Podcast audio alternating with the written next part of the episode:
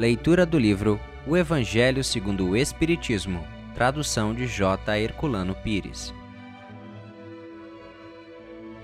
Capítulo 8 Bem-aventurados os puros de coração.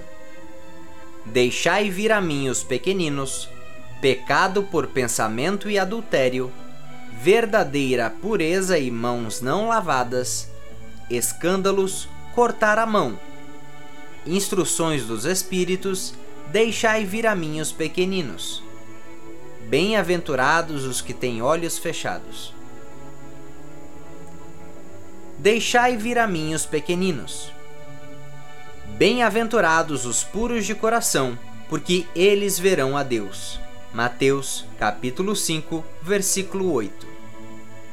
Então lhe apresentaram os meninos para que os tocasse mas os discípulos ameaçavam os que ele apresentavam, o que, vendo Jesus, levou muito a mal e disse-lhes: Deixai vir a mim os pequeninos, e não os embaraceis, porque o reino de Deus é daqueles que lhes assemelham. Em verdade vos digo que todo aquele que não receber o reino de Deus como uma criança, não entrará nele. E abraçando-os, e pondo as mãos sobre eles, os abençoava. Marcos, capítulo 10, versículos 13 ao 16. A pureza de coração é inseparável da simplicidade e da humildade. Exclui todo pensamento de egoísmo e de orgulho. Eis porque Jesus toma a infância como símbolo dessa pureza, como já a tomara por símbolo da humildade. Esta comparação poderia não parecer justa se considerarmos que o espírito da criança pode ser muito antigo e que ele traz ao renascer na vida corpórea as imperfeições de que não se livrou nas existências precedentes. Somente um espírito que chegou à perfeição poderia dar-nos o modelo da verdadeira pureza. Não obstante, ela é exata do ponto de vista da vida presente, porque a criança não tendo ainda podido manifestar nenhuma tendência perversa, oferece-nos a imagem da inocência e da candura. Aliás, Jesus não diz de maneira absoluta que o reino de Deus é para elas, mas para aquelas que se assemelham. Mas se o espírito da criança já viveu, por que não se apresenta ao nascer como ele é? Tudo é sábio nas obras de Deus. A criança necessita de cuidados delicados que só a ternura materna pode lhe dispensar, e essa ternura aumenta diante da fragilidade e da ingenuidade da criança. Para a mãe, seu filho é sempre um anjo e é necessário que assim seja para lhe cativar a solicitude.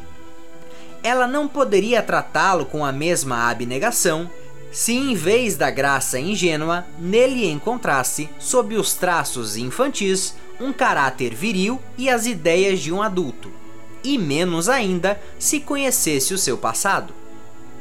É necessário, aliás, que a atividade do princípio inteligente seja proporcional à debilidade do corpo, que não poderia resistir a uma atividade excessiva do espírito, como verificamos nas crianças precoces.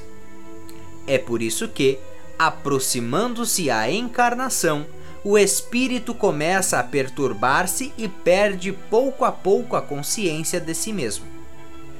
Durante certo período, ele permanece numa espécie de sono em que todas as suas faculdades se conservam em estado latente.